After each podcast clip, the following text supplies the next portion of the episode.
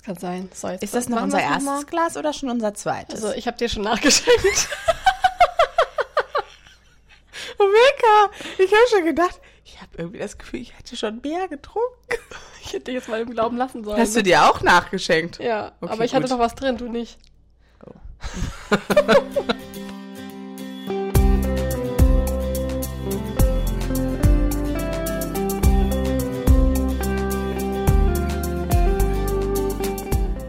Platonisch nackt.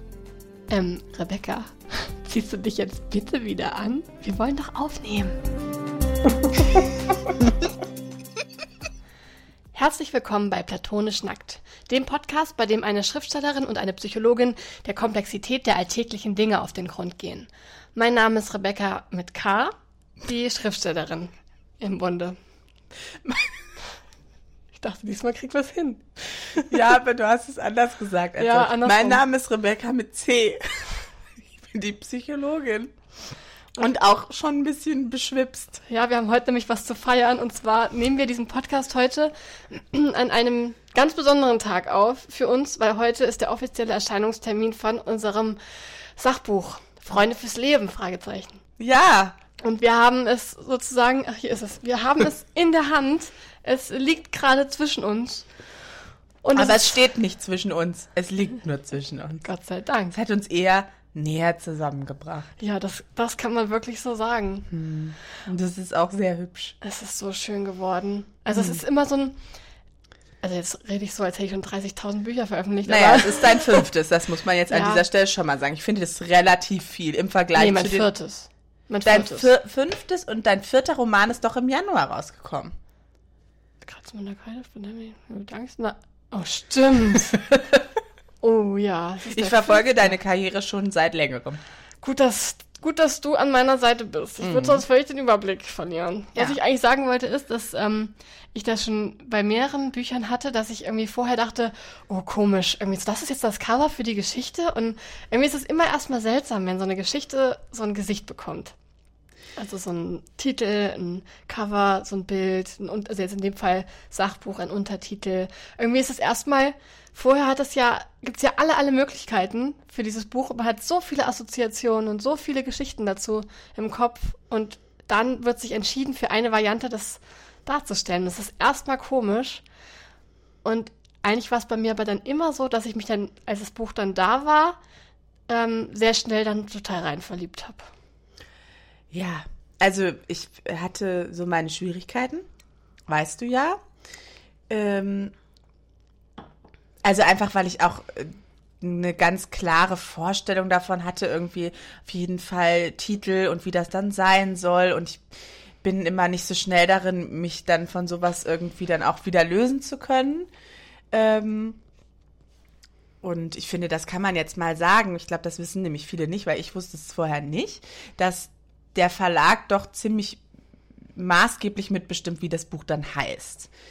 Und das war mir gar nicht so klar. Und ich bin schon immer so ein Titeltyp gewesen. Also das war mir irgendwie immer wichtig. Und immer, wenn ich was schreibe, ist der Titel das Erste. Und das gehört irgendwie für mich total mit dazu. Und wir hatten eine Idee dazu. Und dann ist es irgendwie anders gekommen. Und da hatte ich erstmal mit zu, da musste ich erstmal so ein bisschen das verarbeiten. Ähm, und dann habe ich mich da eher so mit abgefunden. Also es hat sich irgendwie eher so wie ein Abfinden angefühlt. Und auch mit dem Cover, dann habe ich so gedacht, ach, das ist aber auch irgendwie so rosa und ist das überhaupt so meins?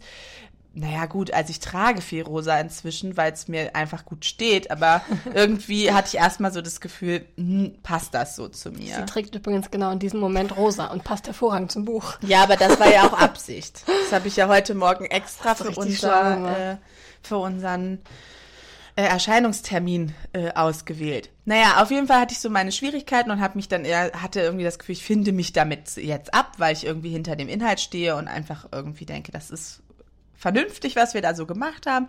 Und dann haben wir es am Wochenende in der Post gehabt und dann kam das Paket und du hattest es schon und ich war auf einer Fortbildung und hast mir das Video geschickt, wie du es so auspackst und ich habe so gedacht, ach scheiße, jetzt bin ich gar nicht zu Hause und muss mich mit irgendwie was anderem beschäftigen.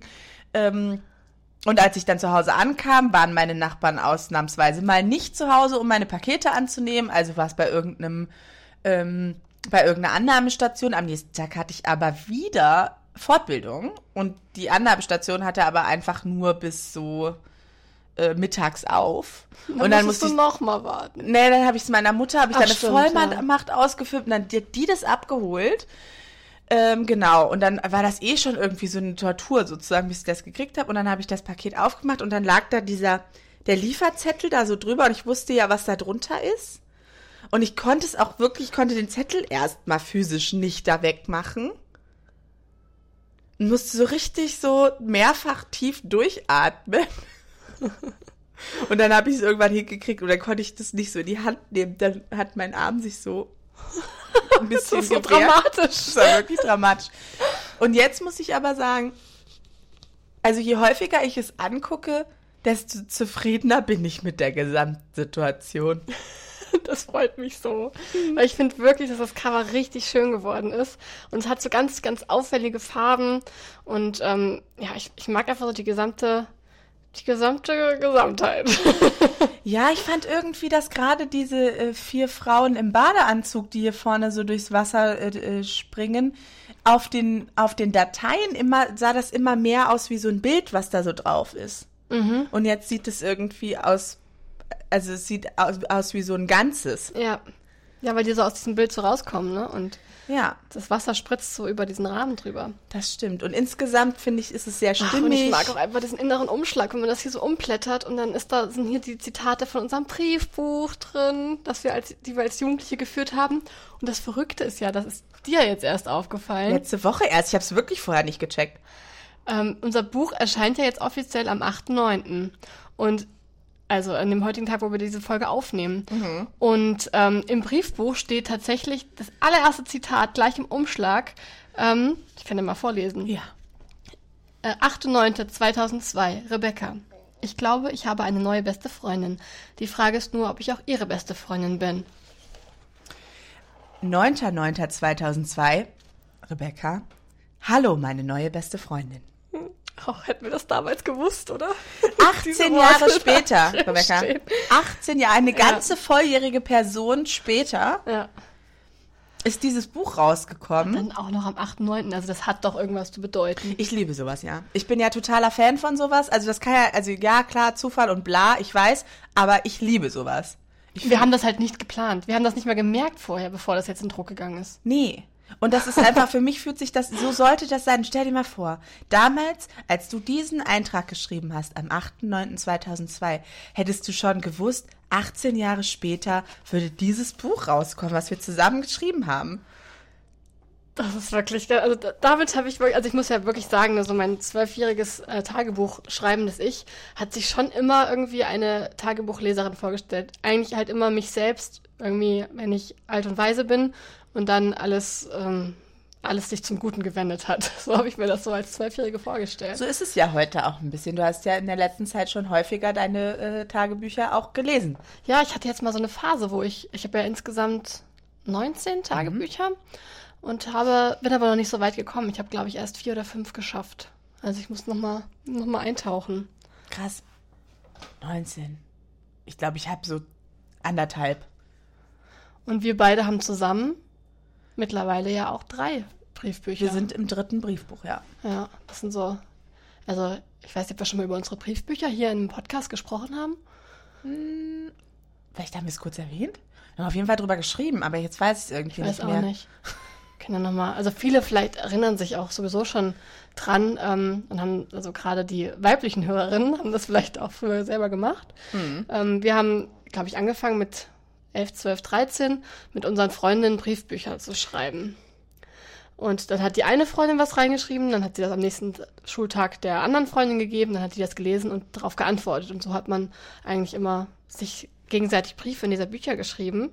Und wir haben das damals auch gemacht. Da sind eben auch solche Dinge verewigt, wie, wie wir uns damals äh, zur besten Freundinnen erklärt haben, aber auch unsere größten Streits. Also auf jeden Fall der eine große Streit ist Ja. darin verewigt. Ja, der andere nicht, da haben wir gerade nicht Briefbuch Da hatten geschrieben. wir eine Briefbuchpause. Ja, wir haben ja erst 2013 dann wieder angefangen. Mir fällt gerade ein, ich habe sogar dieses Mal wieder in unser Briefbuch geschrieben und wollte es dir heute geben. Ja, nicht vergessen, ist Ja. wichtig. Aber jetzt sind wir, glaube ich, so ein bisschen, ähm, von unserem eigentlichen Thema abgekommen, was wir Geht heute besprechen so? wollten. Geht so, weil ich finde nämlich, was uns ja, wir haben ja für dieses Buch, was wir da so geschrieben haben, äh, auch unsere alten Briefbücher oder unsere Briefbücher nochmal durchgelesen. Und was uns aufgefallen ist, ist, dass wir so mit, wie alt waren wir denn 2002? Z- 13. 14. Ja, 13, 14. Ja. Der 8. und 9. waren wir schon. Ich jetzt auch Da waren wir genau. schon 14, genau. 14, ähm, dass unsere Erzählstruktur wirklich mangelhaft war. also irgendwie so Sprünge inhaltlich, Leute erwähnt, von denen wir heute nicht mehr wissen, wer die sind. Und auch immer nur so Andeutungen gemacht. Also man hat gemerkt, wir haben zwischendurch ganz viel Kontakt gehabt und ganz viel geredet. Und in dem Buch selber steht dann irgendwie nichts von Substanz drin so dass wir heute nicht mehr so genau wissen, um wen es und um was da eigentlich ging. Und dann irgendwann, ich glaube so mit 16, hat sich das im ersten oder im zwe- ja im ersten Ende erstes Briefbuch hat sich das dann noch mal, also ich glaube, das war dann 2004 oder 2005 oder so, da hat man gemerkt, da haben wir einen, einen Entwicklungssprung gemacht, was unser Schreiben angeht. Stimmt, dann haben wir zusammenhängende Absätze zumindest formuliert. ja, das war auf jeden Fall leichter zu lesen und auch viel leichter zu erinnern, worum es da eigentlich gegangen ist. Stimmt. Aber Rebecca, sag doch mal, was ist denn heute unser Thema? Unser Thema ist heute Freunde fürs Leben, Ausrufezeichen. Ja. Wir wollten gerne ähm, über Freundschaft sprechen zur Feier des Tages. Ähm, zum Beispiel hat uns jetzt auch zu diesem Thema eine große Zeitschrift angefragt für ein Interview. Das werden wir morgen führen, da freuen wir uns schon sehr. Und äh, das fanden wir auch so spannend, weil anscheinend auch gerade sich, ähm, also wahrscheinlich auch schon immer, sich auch Erwachsene fragen, wie schafft man es eigentlich, Freundschaften neu zu schließen und zu halten. Du meinst jetzt mit Erwachsene, ältere Erwachsene, als wir das sind. Nee, ich meinte eigentlich uns. Ach so, okay. Also ich meinte Menschen Das von... hast du gesagt. Auch, auch Erwachsene ja, fragen weil sich das. ich glaube, dass Freundschaft schon immer noch so ein Thema ist, was viele so ein bisschen in die Jugend schieben. So Kinder und äh, Jugendliche, Ja. die Freundschaften schließen und wo man auch wichtig ist, äh, wo man auch fragt, und äh, wie geht's deinen Freunden oder so auch in der Schule, ähm, dass man auch, ich glaube, da sind auch Eltern auch immer ganz glücklich, wenn sie hören, die Kinder haben ein paar Freunde und sind da nicht alleine und sind in einem Netzwerk aufgehoben. Ich glaube, so im Kinder- und Jugendalter ist das schon noch so ein Ding. Ja. Aber als Erwachsener rückt das dann einfach in den Hintergrund. Und deswegen haben wir uns gedacht, diesem Thema Freundschaften, gerade im Erwachsenenalter, sollten wir mal, ähm, also einmal darüber ein Buch schreiben und jetzt auch dem, diesem Thema diese Folge widmen. Ja, das wollte ich nämlich gerade sagen, dass das ja unsere Motivation eigentlich war für dieses Buch. Also die Idee, ein Sachbuch zu schreiben, war zuerst da und dann haben wir so ein bisschen äh, gebrainstormt, sind aber sehr schnell, glaube ich, bei die, also glaube ich in den ersten Minuten tatsächlich oder in den ersten paar Sprachnachrichten sind wir dann auf dieses Thema gekommen. Weil es schon so ist, dass irgendwie ratgebertechnisch oder sachbuchtechnisch, es gibt ganz viel irgendwie zur, zur, zur Beziehung, also zur Paar, zur romantischen Zweierbeziehung.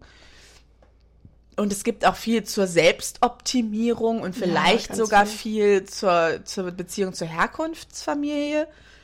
Aber zu, für Freundschaften gab es eigentlich, als wir angefangen haben, Wenig. kaum was. Ja. Also deutschsprachig wirklich kaum was. Ja. Und das war so die, wo wir uns dann gefragt haben oder wo wir auch reflektiert haben, so, naja, eigentlich sind Freundschaften auch gerade in unserem Leben total entscheidende Bindungen gewesen, so total einflussreiche Beziehungen, die uns auch, ähm, ja, die unsere Entwicklung auch maßgeblich mit beeinflusst haben. Und es ist irgendwie merkwürdig, dass es gar nicht, dass da so wenig Raum für ist. Ja. Ja. Gerade auch, muss ich gerade denken, maßgeblich beeinflusst, ja im positiven, aber auch im negativen. Auch im teilweise. negativen Also, Sinne. Also wir sagen es ja immer wieder, wir hatten eine Menge Glück, dass wir uns kennengelernt haben. Allerdings. Ähm, weil bei allen Schwierigkeiten, die es vielleicht gegeben hat, wir einander immer wohlgesonnen waren und immer sehr unterstützend. Und wir wissen das aus, unseren, aus unserem engeren Umfeld, dass das eben nicht immer so war. Gerade in der Teenagerzeit Ja. gibt es auch ganz viele Freundschaften, die ganz anders verlaufen als unsere. die auch so eine Persönlichkeitsentwicklung ähm, auch erschweren können oder in eine Richtung führen können, die vielleicht für einen selber dann ganz, ähm, ja, auch anstrengend und äh, ja auch wehtun kann. Anstrengend sein, wehtun kann. So. Ja, ja. Also gerade so ähm, Unsicherheiten und wie, wie kann ich eigentlich vertrauen, wie kann ich mich auf andere Leute einlassen, ja. habe ich so ein grundsätzliches Gefühl von, meine Freunde oder Freundinnen sind auf meiner Seite, die stehen hinter mir, so. Ähm, ich glaube, dass das, dass wir da einfach viel Glück gehabt haben. Und es aber ja auch für die Leute, die weniger Glück gehabt haben, trotzdem ein wichtiges Thema bleibt und mhm. ist. Und der Wunsch oder dass es irgendwie, dass man Leute an seiner Seite braucht, mit denen man sich verbunden fühlt und mit denen man sich austauschen kann und mit denen man Erfahrungen sammelt, die einem nahestehen, ist ja irgendwie klar. Aber ich hatte so das Gefühl, als Erwachsene wird das irgendwie einfach so als selbstverständlich irgendwie genommen, dass man halt jemanden hat oder halt auch nicht und mhm. Hm. Ja. Ja, ich habe jetzt auch, ähm, gerade als du das gesagt hast, auch nochmal gedacht, ich glaube, dass man, mh, hm, also man hat, glaube ich, im Erwachsenenalter auch ein bisschen eine andere, ähm, ein, eine andere Erwartung an das Thema Freundschaften und auch andere Möglichkeiten. Also in der Schulzeit ähm, war ja gerade waren ja die engsten Freundinnen oder Freunde auf jeden Fall die, mit denen man sowieso irgendwie jeden Tag oder vielleicht beim Hobby mehrmals die Woche äh, zu tun hatte und sich ständig austauschen konnte, sich sowieso räumlich immer wieder nah war. Und das ist ja als Erwachsener auch einfach in dieser Intensität gar nicht möglich. Und ich glaube, da muss man, ähm, also die Schwierigkeit ist ja schon, dann als Erwachsene einmal, ähm, oder ich sag's anders, ich glaube, manchmal habe ich auch so ein bisschen das Problem, dass ich dann denke, ach Gott, jetzt habe ich die schon seit so langer Zeit nicht gesehen. Ähm, irgendwie muss man doch jetzt sofort ganz, ganz viel machen und dann will ich am liebsten ständig was machen, aber das geht ja mit dem Alltag nicht überein. Wenn man die ganze Zeit diesen Anspruch hat, dass man ständig äh, das tut, dann überfordert man sich ja auch irgendwie im Alltag.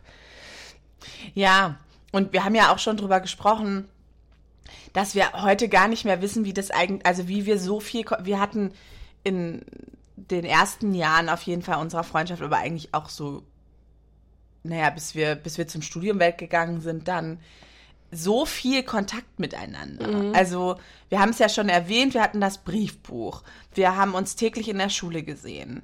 Ähm, von der siebten bis zur dreizehnten Klasse haben wir uns täglich in der Schule gesehen. Ähm, wir haben danach telefoniert, wir haben uns nachmittags getroffen. Ähm, und dann haben wir halt, wenn wir uns gerade nicht gesehen haben, noch die restlichen übergebliebenen Gedanken ins Briefbuch geschrieben. Das wäre ja heute gar nicht mehr möglich. Also wir haben es ja auch gerade mit unserem zweiten Briefbuch dann öfter mal erlebt, dass das auch, also ich glaube, das ist teilweise echt für ein Jahr irgendwo verschwunden. Ja, wir wussten gar nicht, wo es ist. Wir wussten nicht, wo es ist. Ähm, es war dann irgendwann so, ach scheiße, man muss da auch mal wieder reinschreiben. Es ist schon wieder so viel passiert. Wenn ich jetzt anfange, da reinzuschreiben, muss ich das ganze Jahr irgendwie dokumentieren. Ähm, und diese Zeit, die wir damals in unsere Freundschaft gesteckt haben, die haben wir ja heute. Also haben wir ja nicht. Ja. Ja, und ich glaube auch eine gute Erwachsenenfreundschaft hält auch genau das aus, dass man sich nicht jeden Tag sieht und auch nicht immer jede Woche, sondern dass man auch mal Phasen dazwischen hat, wo man vielleicht mal eine WhatsApp schreibt oder mal telefoniert, aber dann auch mal länger, wenn bei jemandem was los ist, ähm, sich auch mal nicht sieht. Und ich glaube, so dieser Übergang von einer Freundschaft in Zeiten, wo man die ganze Zeit in der Schule äh, mit seinen Freunden einen Raum geteilt hat, zu einem Erwachsenenleben, wo das einfach nicht möglich ist, ich glaube, das ist gar nicht so leicht. Einmal das zu akzeptieren und dann auch zu gucken, was finden wir jetzt für einen neuen Modus für diese Freundschaft. Ja, und auch erstmal zu gucken, haben wir noch eine Basis? Haben wir noch so viel gemeinsam? Also Zeit Länge einer Freundschaft ist ja auch was wert. Also zu sagen, wir haben eine gemeinsame Geschichte, wir haben schon so viel miteinander erlebt, ist was wert. Aber ist es ausreichend, um zu sagen, jetzt als erwachsene Menschen sind wir noch eng? Oder ist es dann vielleicht auch eher, wir sind alte Freunde und immer mal treffen wir uns und dann schwelgen wir in Erinnerung und dann ist das schön, aber es ist nicht mehr das gleiche an Nähe, was es damals war. Mhm. Und das ist ja auch erstmal irgendwie vielleicht eine unangenehme Betrachtungsweise von, von Beziehungen im mhm. Allgemeinen, dass sich Beziehungen auch verändern und dass man auch irgendwann sagen kann, ja, es ist heute nicht mehr so und trotzdem hat das, was damals war, seinen Wert. Ja. Ja, und man kann dann auch nicht alles mit rübernehmen irgendwie in die nächste Phase. Ich glaube, Nee. das ist auch nicht, auch nicht unbedingt nötig. Also es ist ja trotzdem schön, dass es so war. Und das kann einem ja auch keiner mehr nehmen, aber ich glaube, es ist nicht nötig und auch nicht, einfach nicht möglich, das ähm, in jedem Fall mitzunehmen. Nee. Und ich denke, was eine wichtige, was eine wichtige Frage ist, inwieweit bin ich in der Lage, Beziehungen zu internalisieren? Also habe ich das gelernt, ein stabiles Bild innerlich aufrechtzuerhalten von Menschen, die mir nahestehen. Wenn ich das gut kann, also ich kann innerlich mich verbunden fühlen, obwohl die Menschen nicht da sind, dann kann dann kann man das ja ohne weiteres aushalten, dass vielleicht jemand weiter wegzieht oder man sich mal eine Weile nicht so sieht oder man irgendwie auch mal länger gar nichts hört, weil irgendwie gerade eine stressige Phase ist. Wenn ich mich innerlich verbunden fühle und klar sagen kann, diese Person ist mir nah, auch wenn sie mir physisch nicht nah ist oder also ich nicht ständig im Kontakt bin, dann kann ich das gut, kann ich glaube ich gut so einen Übergang gestalten. Wenn ich das aber nicht gut gelernt habe oder es nicht gut kann, auszuhalten, dass Distanz entsteht, dann wird's anstrengend. Weil ich dann natürlich immer wieder überprüfen muss, ist die Bindung noch da, ist die Bindung noch da, ist die Bindung noch da. Und dann ähm, trifft man vielleicht auch schneller die Entscheidung, nee, nee, die ist nicht da, ich beende das hier, weil das äh, ist nicht in Ordnung so. Ja, einmal das. Oder die andere Person ist halt irgendwann genervt, Ja. weil sie nicht die ganze Zeit bestätigen kann, dass die Bindung noch da ist, weil sie einen Beruf hat, weil sie Hobbys hat, weil sie vielleicht auch mal Zeit braucht für sich selber oder möglicherweise eine Familie hat oder was auch immer oder nebenbei noch ein Buch schreibt und damit irgendwie auch zu tun hat. So. Und dann kommt es natürlich auch schneller zu einem Konflikt, wenn eine Person ständig überprüfen muss, ob eine Bindung noch da ist und die andere Person das nicht muss. Mhm, stimmt, ja. Und ich glaube, es ist, also Menschen haben halt oft Schwierigkeiten, mh, Widersprüche stehen zu lassen. Also ein, du bist mir wichtig, wir haben ganz viel miteinander erlebt, du hast irgendwie auch eine Rolle in meinem Leben gespielt, aber jetzt tust du das nicht mehr oder nicht mehr auf die gleiche Art oder vielleicht sehe ich unsere Freundschaft heute rückblickend auch anders oder was auch immer da irgendwie mit dem, je differenzierter ich denke und die Welt betrachte, desto differenzierter betrachte ich ja auch meine Freundschaften. Und früher dachte ich vielleicht über eine Freundschaft, geilste Freundschaft, die ich je gehabt habe. Heute denke ich, um Gottes Willen, was war denn das eigentlich für eine Nummer?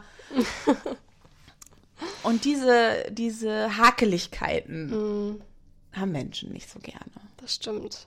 Ja, ich glaube daran, ähm, also das ist auch ein Grund, warum Freundschaften so aus der Jugend oder aus der Studienzeit oder Ausbildungszeit oder so ähm, dann in die Zeit, wo man dann einen Beruf ausübt, oft nicht so rüber gerettet werden können.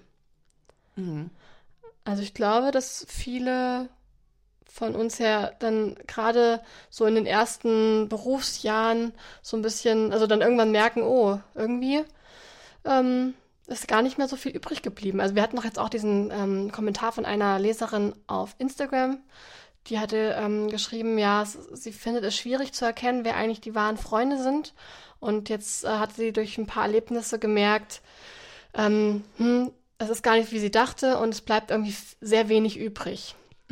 Und ich glaube, das ist gerade so ein, so ein, ähm, ja, auch so ein Prozess, der dann, also vor dem dann irgendwann viele Leute stehen, die erwachsen werden und dann so im Berufsleben gerade ankommen. Ich habe so die Frage gehabt gerade, was soll denn übrig bleiben? Also da geht es ja auch sehr darum, was ich erwarte von einer Beziehung. Und meine Erwartungen müssen nicht deckungsgleich sein mit den Erwartungen der anderen oder mit dem, was die andere Person in der Beziehung sieht. Ähm und das ist natürlich schon auch erstmal schwierig. Da ist dann, da ist Kränkung mit drin, da ist Ablehnung mit drin, möglicherweise. Oder das Gefühl, äh, die andere Person will irgendwie oder sieht da irgendwie mehr drin, als ich das sehe. Ähm, die bekannten Sohn sozusagen. Was meinst du? Ich habe gerade gedacht, wenn jemand Ach, romantisches Interesse und- an okay. jemandem hat, dann sagt man ja, und der, die andere Person aber nicht, sagt man Friendzone, wobei ich an dieser Stelle sagen möchte, dass die Friendzone nicht existiert und wir darüber vielleicht nochmal an einer anderen Stelle uns ereifern müssen. ähm, Gerne. Also, Ich weiß noch nicht in welche Richtung, aber ich mache mit. ja, einfach mal ein Nein akzeptieren vielleicht. Okay, ähm, ich schweife ab. Aber ja, genau, also dass dann die eine Person denkt, ja, das ist meine Bekannte und wir verstehen uns irgendwie und sind ganz nett und die andere Person denkt aber, mh, enge Freundschaft. Wie kriegt man das zusammen? Ist nicht so einfach. Ja, und auch insgesamt die Erwartung an eine Freundschaft. Es kann ja auch sein, dass ähm, die eine Person, äh, also dass der einen Person Grenzen ganz wichtig sind und dass sie ihren eigenen Raum braucht und einfach ähm, sich freut, wenn man sich ein paar Mal, äh, weiß nicht, ein, zwei Mal im Monat sieht, aber das dann auch ausreicht. Und die andere Person vielleicht eine ganz andere Nähe einfordert, eine andere Intensität ähm, oder Häufigkeit der Treffen oder so. Und äh, wenn man dann so ein bisschen, ja, einfach andere Erwartungen oder höhere Erwartungen hat, kann das natürlich auch nicht so gut enden. Ja, es kommt auch drauf an, wo man gerade in seinem Leben irgendwie steht, ne? Also wenn ich gerade mm, einen neuen Job angefangen habe oder wenn ich gerade in einer neuen Beziehung bin oder wenn ich gerade in der Familienplanung stecke oder eine Hochzeit plane und die andere Person an einem ganz anderen Punkt ist, ne? Also die eine Freundin ist Single, die andere ist in einer Beziehung. Natürlich sind die Bedürfnisse an die Freundschaft möglicherweise unterschiedlich. Ne? Und dann ist halt die Frage, wie geht man damit um, dass die andere Person gerade andere Prioritäten hat und man vielleicht auch ein bisschen dabei hinten runterfällt. Ja, kann natürlich die eine Reaktion sein, oh, okay, da bin ich jetzt, ähm, da ziehe ich mich jetzt aus, auch zurück oder das verletzt mich und da möchte ich jetzt irgendwie raus. Man kann aber auch äh, versuchen, das zu akzeptieren und äh, diese, ja, und zu schauen, was hab, was hab, also was kann ich dann in dieser Freundschaft trotzdem für mich gewinnen? Wa- Ist es vielleicht auf eine andere Art und Weise für mich auch schön, sie weiterzuführen? Ja, und ist es vielleicht auch erstmal nur eine Phase? Also irgendwann hat sich eine neue Beziehung auch ein bisschen abgenutzt und dann hat man vielleicht auch wieder mehr Lust und äh, auch Bedürfnis, sich mit anderen Leuten zu treffen. Oder der neue Jobstress hat sich ein bisschen gelegt oder was auch immer. Also Phasen gehen ja auch wieder vorbei. Ja, und wir haben es ja in unserem Buch auch beschrieben, so als Gezeiten von Freundschaft, dass es eben auch dazugehört, dass man sich manchmal näher ist und manchmal nicht so nah. Und dass es aber nicht gleich ein Urteil über die gesamte Freundschaft bedeuten muss.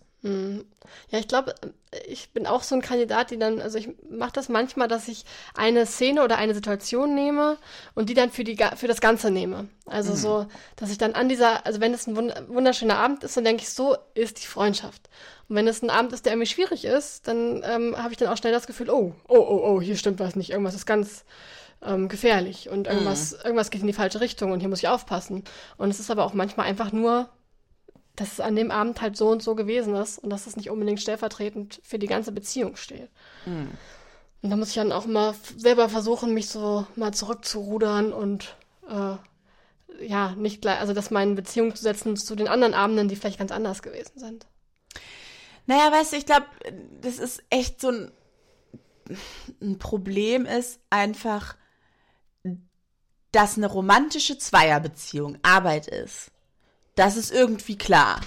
Ja, und dann muss man da rein investieren und da ist Kommunikation auch total wichtig und dann muss man auch irgendwie gucken und verhandeln und hä? und bei Freundschaften spricht da aber keiner drüber. So. Und warum ist das denn anders? Es ist doch auch eine Beziehung. Ja, ähm, man hat mehr Raum, weil wir gut miteinander befreundet sein kö- können, wenn die eine von uns heiraten will und die andere nicht. Oder die eine von uns Kinder will oder die andere nicht. Oder Und weil wir beide in unterschiedlichen Betten schlafen, in der Regel. ja, meistens. wenn nicht, ist aber auch immer schön. Das stimmt. Aber es ist, bleibt dann was Besonderes. Genau. Und theoretisch geht man abends erstmal heim und schläft in seinem eigenen Bett und sieht sich dann vielleicht auch nochmal einen Tag lang nicht. Ja, und es ist aber auch nicht die Erwartung, dass wir in einem Bett Ja. schlafen. So, ne? Ja. Keiner erwartet von uns, dass wir jede Nacht in einem Bett schlafen. Und das gibt uns ja auch viel Luft zum Atmen. Ich persönlich schlafe sehr gerne alleine in meinem Bett. Ich auch. Auch mit Menschen, die, also auch wenn ich Menschen habe, die ich sehr liebe, müssen die nicht unbedingt immer neben mir liegen. Und von uns erwartet das aber auch keiner. Von daher ist da ja erstmal gut. Da ist der Druck raus. Der, ja, der Druck glaub, ist raus. das ist auch was Gutes an Freundschaften, dass nicht so dieser Druck da ist, dass es so und so und so aussehen muss, Ja. sondern dass es ganz viele Gesichter gibt. Das ist eigentlich Das ist eine Entlastung, Schönes. aber trotzdem finde ich, dass man auch, man muss auch in eine Freundschaft investieren. Man sollte auch in einer Freundschaft kommunizieren. Man muss auch in der Freundschaft mal Konflikte austragen. Und bei Partnerschaften ist das immer irgendwie klar, nicht, dass das die Leute deswegen unbedingt hinbekommen. Das würde ich jetzt nicht behaupten. Aber es ist irgendwie klar, das gehört dazu und das muss man machen. So. Und, Und- da ist auch irgendwie klar, es wird auch mal gestritten, man muss Konflikte austragen. Ähm, also es ist auch in Ordnung oder man muss auch mal aussprechen, wenn man unterschiedliche Bedürfnisse hat, darüber muss man reden.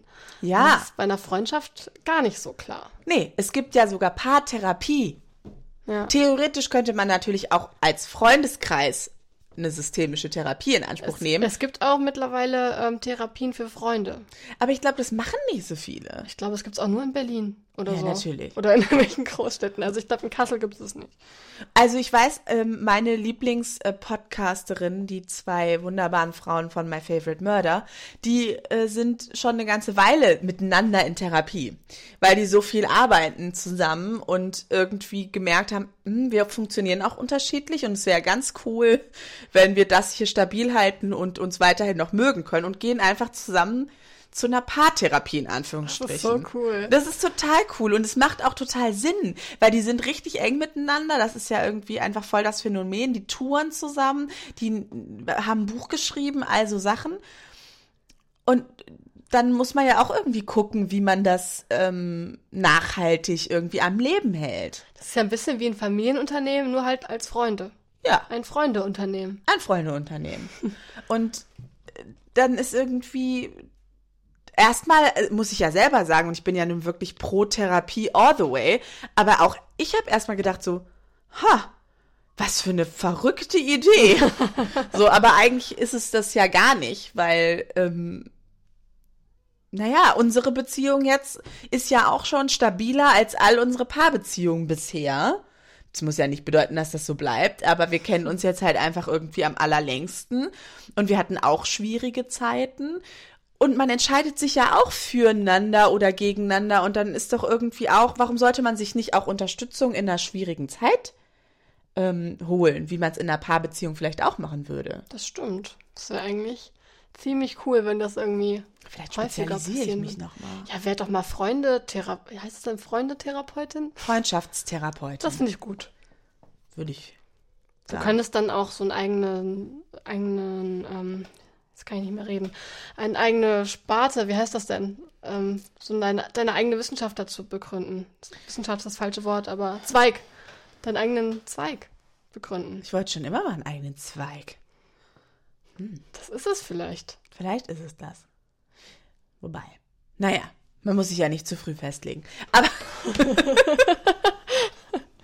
aber das finde ich so, dass irgendwie mh, bei, Fre- bei Freundschaften immer so, wenn die irgendwie mal hakelig sind oder schwierig laufen oder so, dass dann irgendwie schnell das Gefühl aufkommt, ah ja, hm, vielleicht ist es das auch einfach nicht mehr und es ist mir zu anstrengend und vielleicht sortiere ich die auch einfach aus und konzentriere mich auf andere.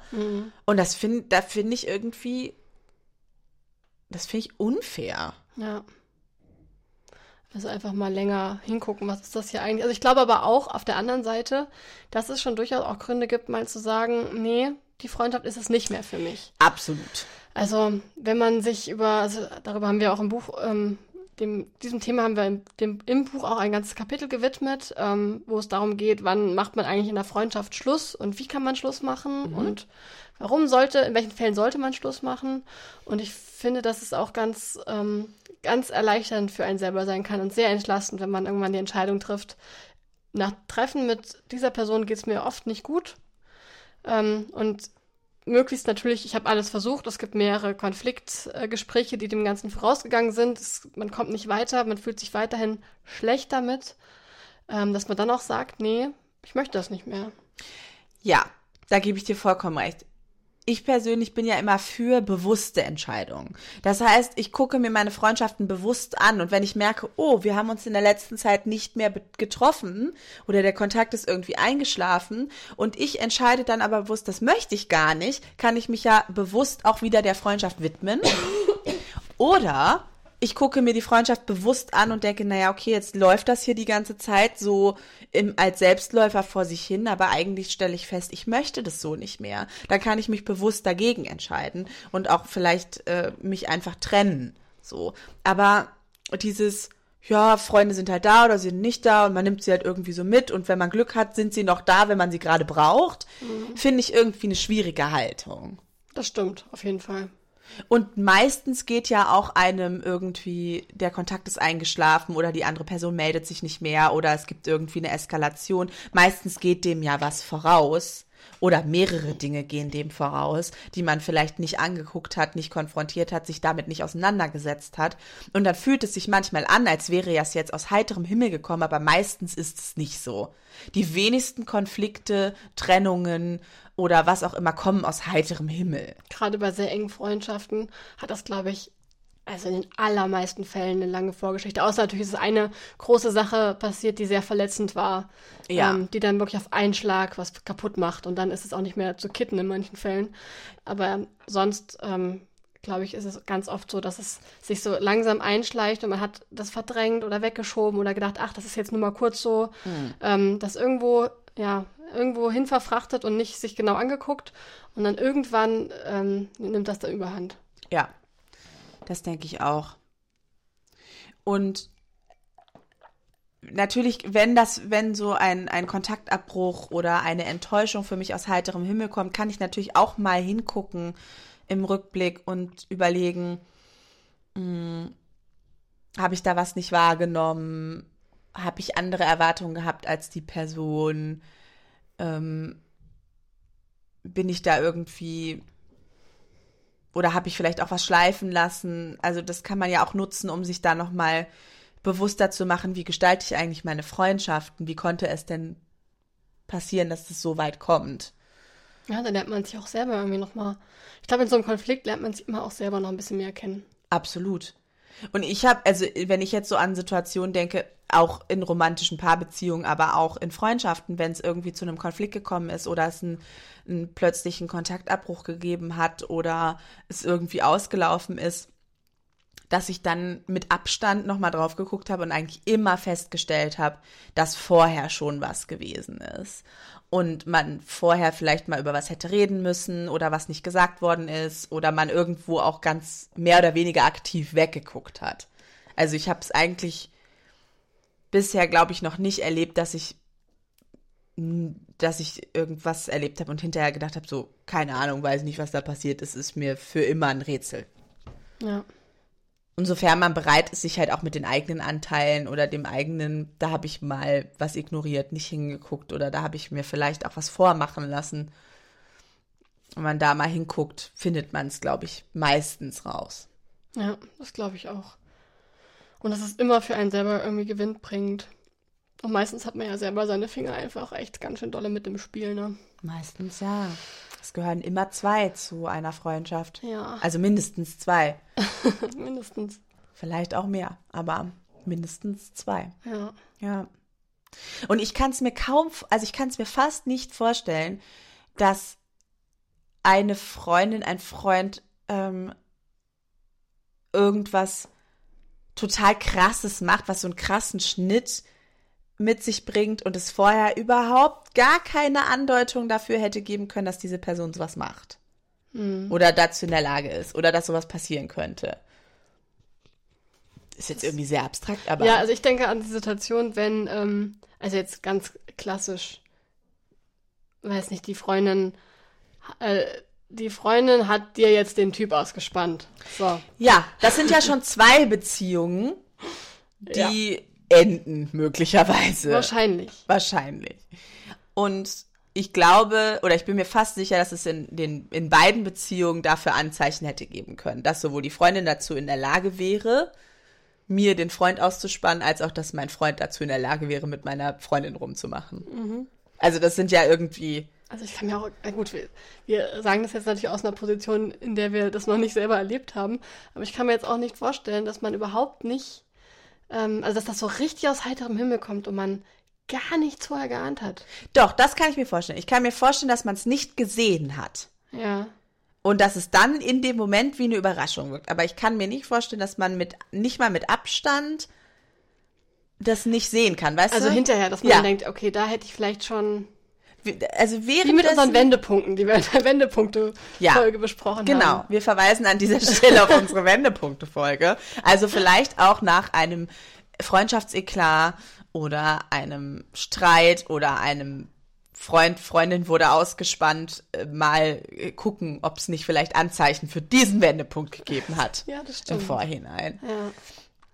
Und das hat ja meistens dann doch irgendwie auch was mit einem selber zu tun. Warum habe ich da in dem Moment irgendwie nichts gesagt? Warum habe ich darüber hinweggesehen? Warum habe ich diesen Konflikt nicht angesprochen? Warum habe ich nicht thematisiert, als ich enttäuscht war oder mich geärgert habe oder mich zurückgesetzt gefühlt habe? Also es sind ja oft viele Kleinigkeiten, die zu so einem Wendepunkt in einer Freundschaft führen. Ja. Hm. Das ist ganz spannend, sich das anzugucken. Ich glaube, da. Also Unangenehm, klar, unangenehm, ja. aber spannend. Ja. Also umso weiter der Abstand wird, umso eher rückt spannend in den Vordergrund. Erstmal ist es, glaube ich, ganz, ganz unangenehm und traurig. Ja. Und man muss das auch nicht sofort mach- machen. Man darf auch erstmal genauso wie nach einer nach einer Trennung von einem Partner darf man auch erstmal irgendwie das betrauern und das schlimm finden und sich verraten und verkauft fühlen und dann darf man da mit gesundem Abstand, wenn es nicht mehr so weh tut, vielleicht noch mal drauf gucken und sich überlegen, was waren vielleicht auch meine Anteile da drin. Ja. Ja, ich glaube, dafür ist der Zeitpunkt vielleicht auch ganz äh, wichtig, um sich nicht irgendwie selber noch mehr zu quälen, wo man eh gerade schon erstmal zu kämpfen hat. Ja, absolut, absolut.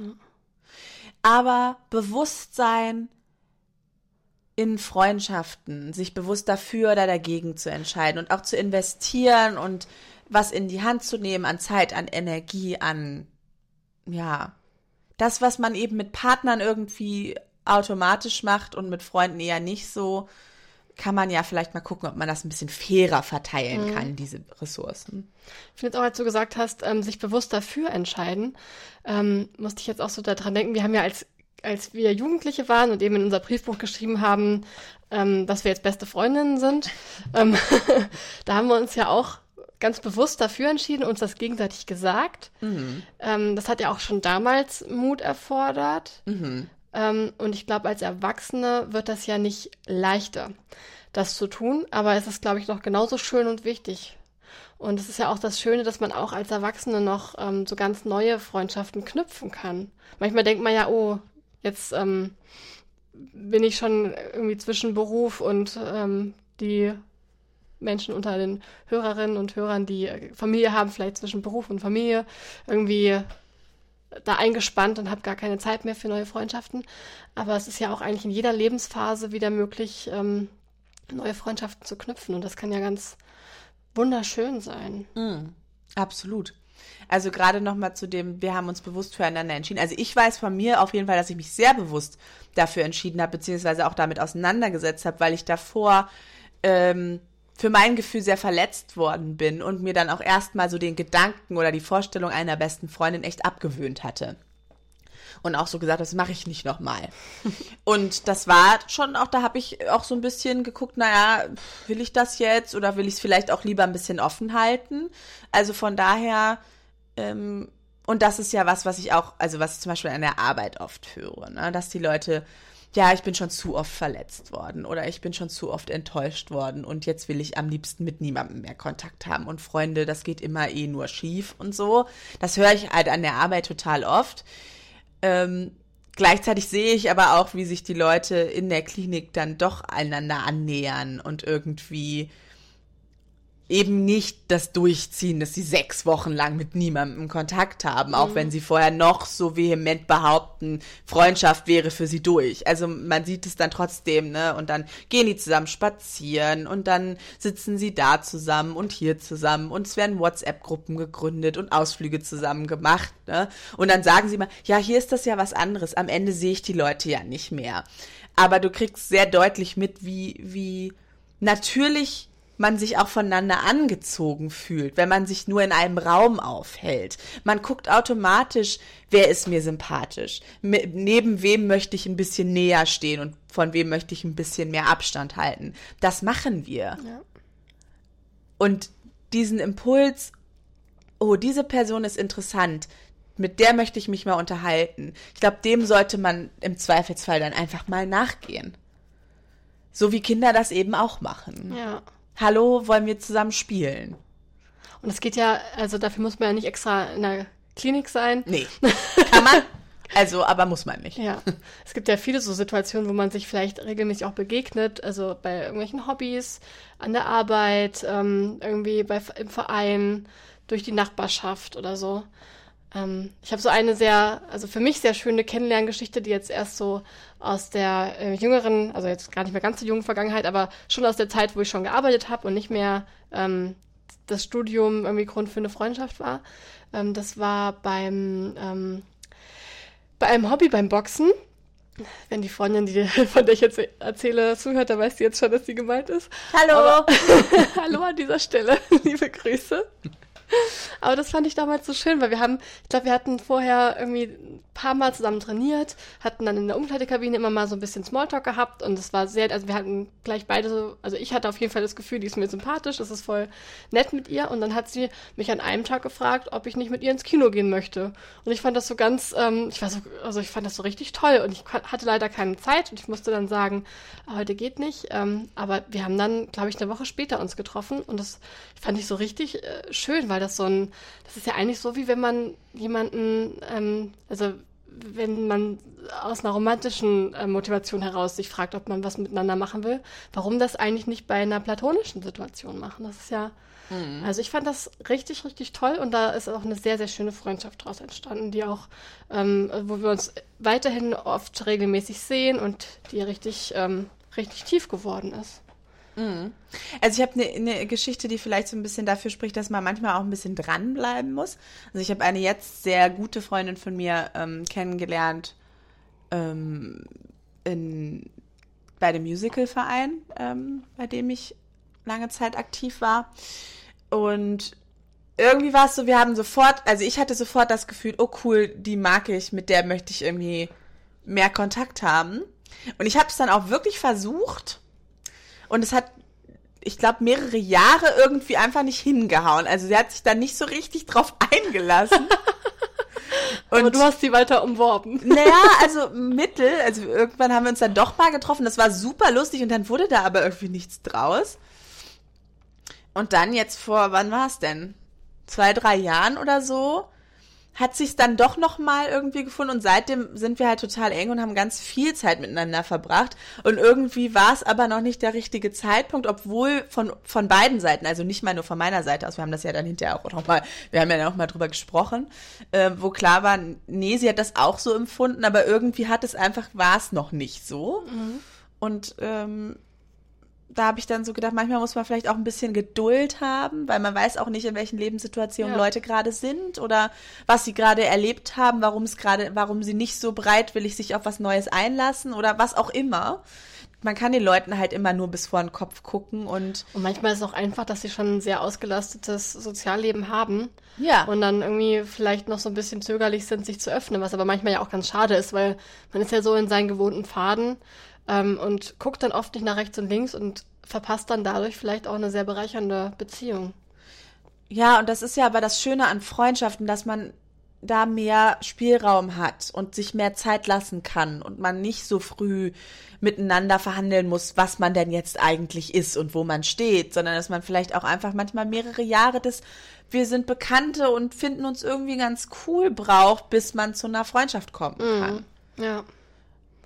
Und ich finde es auch so schön, dass man auch gar nicht so tausend Gemeinsamkeiten braucht, oder dass man nicht irgendwie in allen sich so einig sein muss, sondern theoretisch kann man ja auch wirklich äh, mit, Menschen, mit Menschen sich gut anfreunden, die vielleicht gar nicht in der gleichen Filterblase sind wie man selbst und die ganz andere Umgebung ähm, haben durch Beruf, durch Hobbys oder so. Und das kann den eigenen Horizont ja auch so sehr erweitern. Ja, das Einzige, was man schon muss, ist sich irgendwie begegnen. Das stimmt. Das ist erstmal. Und eine äh, Sympathie haben. Also, also ja. ein gutes Bauchgefühl. Ja. Und dann Und dann kann eigentlich alles passieren. Ja, dann einfach ein bisschen Mut und manchmal vielleicht auch ein bisschen Nachsehen und ein bisschen Geduld. Es ist ja nicht immer nur schwarz oder weiß. Das stimmt. Hast du völlig recht. Ja. War das jetzt ein gutes Schlusswort? Weiß nicht, doch, du guckst nochmal auf deinen schlauen Zettel. Ah, Ich hab hier, wir haben jetzt nicht einmal drauf geguckt, ne? Ich mache immer so einen schlauen Zettel. Und eigentlich gucken wir sehr selten drauf. Ich habe noch so Impulse aufgeschrieben. Hast du die eigentlich vorher schon dir angeguckt, ob du einverstanden bist? Äh, Also Rebecca liest gerade konzentriert ähm, die Impulse. Wir haben immer am Ende der Folge Impulse einmal für die eigenen Gedanken, einmal für Gespräche mit Freunden und für die Schreiber unter uns und Schreiberinnen die kreativen Impulse für Texte. Bist du einverstanden oder hast du noch eine Idee? nö, ich bin einverstanden. Okay, dann Ja, also dann lese ich mal hier den Impuls für Gedanken vor. Also, äh, wer sind eigentlich meine echten Freunde? Äh, wünsche ich mir mehr oder tiefere Freundschaften? Oder vielleicht auch weniger. ja, sehr gut. Oder weniger. Ich schreibe das mal auf, weil wir posten das immer hinterher nochmal auf Instagram. Ja. Dann könnt ihr nochmal nachlesen. Also einfach mal so ein bisschen ähm, eine Inventur machen, würde ich fast sagen. Was eine Freundschaftsinventur äh, genau ist, nach unserem Begriff, könnt ihr auch bei Freunde fürs Leben nachlesen. Fragezeichen. Fragezeichen. Genau. Heute im EMF Verlag erschienen. Ja. Und überall im Buchhandel erhältlich. Ja, das, das ist total witzig, ne? Also ich sage dann so, ja, Buch und so ist jetzt heute rausgekommen. Ach ja, und wo kann man das kaufen? Ja, das fragen immer alle. Und dann, ja, im Buchladen oder halt irgendwo im Internet. Ja. Ja, das wirklich, das fragen ganz, ganz viele. Das haben bei mir auch bei allen Romanen die Leute gefragt. Also wissen die Leute nicht, dass ich glaube, das liegt vielleicht auch daran, dass es ja mittlerweile auch sehr viele Menschen gibt, die ähm, im Eigenverlag oder Self-Publishing, also im Eigenverlag veröffentlichen oder Self-Publishing machen. Und dann ist es ja teilweise wirklich ähm, auf Amazon oder auf irgendwelchen ähm, Online-Seiten eher erhältlich oder man muss es direkt bestellen. Es gibt ja auch Book on Demand, dann wird es ähm, auf die Bestellung hin überhaupt erst gedruckt. Aha, das, das wusste ich auch noch nicht. Ah, Ich habe so viel, also ich habe schon viel gelernt, aber offensichtlich weiß ich immer noch nicht so viel über das Verlagswesen. Ja. Ja, das ist ja eher so das Self-Publishing-Wesen. Und aber wir sind bei dem Verlag echt EMF. Und Genau. ähm, der arbeitet mit den ganzen Buchhandlungen und so weiter zusammen. Genau. Also in Ganz eurer normale Idee. Lieblingsbuchhandlung könnt ihr das bestellen, wenn euch das Thema Freundschaftsinventur angesprochen haben sollte. Oder auch äh, Alles andere, was wir heute gesagt haben. alles, was wir heute gesagt haben, steht nochmal genauer im Buch. Aber jetzt kommen wir erstmal zu den ähm, Gesprächen. Magst Ja. du die auch noch vorlesen? Wodurch- also Impulse für Gespräche. So. Wodurch sind wir einander so nahe gekommen? Ach ja. Und dann die kreativen Texte. Wer war deine allerbeste Freundin oder dein allerbester Freund? Ich Schreibt dachte, ihr. allererste. Ah nee, stimmt. Entschuldigung. Wer war dein allererster Freund oder allererste Freundin? Schreib ihr einen Brief, auch wenn du ihn nicht abschicken wirst. Mhm. Dann sind wir damit am Ende angekommen, würde ich sagen. Ja. Also, du siehst aus, als hättest du noch einen Gedanken. Nee, ich habe gerade überlegt, wer meine allererste Freundin war. War es eine schöne Überlegung? Äh, ja, Schön. aber ich, war, ich bin mir jetzt noch nicht sicher. Da muss ich, dem muss ich noch mal ein bisschen nachgehen. Ja, Es kommen mehrere Personen in Frage. das ist ja auch spannend. Ja. Bei mir ist es ganz eindeutig. Meine allererste Freundin habe ich mit zweieinhalb Jahren im, äh, in, einem- in einem Edeka-Markt kennengelernt. Schön. Nee, ich glaube, ich weiß jetzt, wer meine allererste Freundin war. Und die habe ich ähm, in der Gemeinde kennengelernt, glaube ich, in der meine Eltern waren und ihre Eltern auch. Schön. Und da war ich, glaube ich, auch quasi gerade erst geboren. Also winzig klein. Mhm. Winzig klein. Und jetzt sind wir schon groß. Ja, und Beenden diesen Podcast. genau. Ja, also äh, genau. Freunde fürs Leben, Fragezeichen. Äh, heute erschienen im Echt EMF Verlag. Also wenn euch das Thema Freundschaft interessiert oder ihr einfach uns super findet, könnt ihr dieses Buch gern lesen. Auf jeden Fall Dankeschön fürs Zuhören. Und ähm, Bis in zwei bis Wochen. in zwei Wochen. Macht's gut. Tschüss. Das war Platonisch Nackt.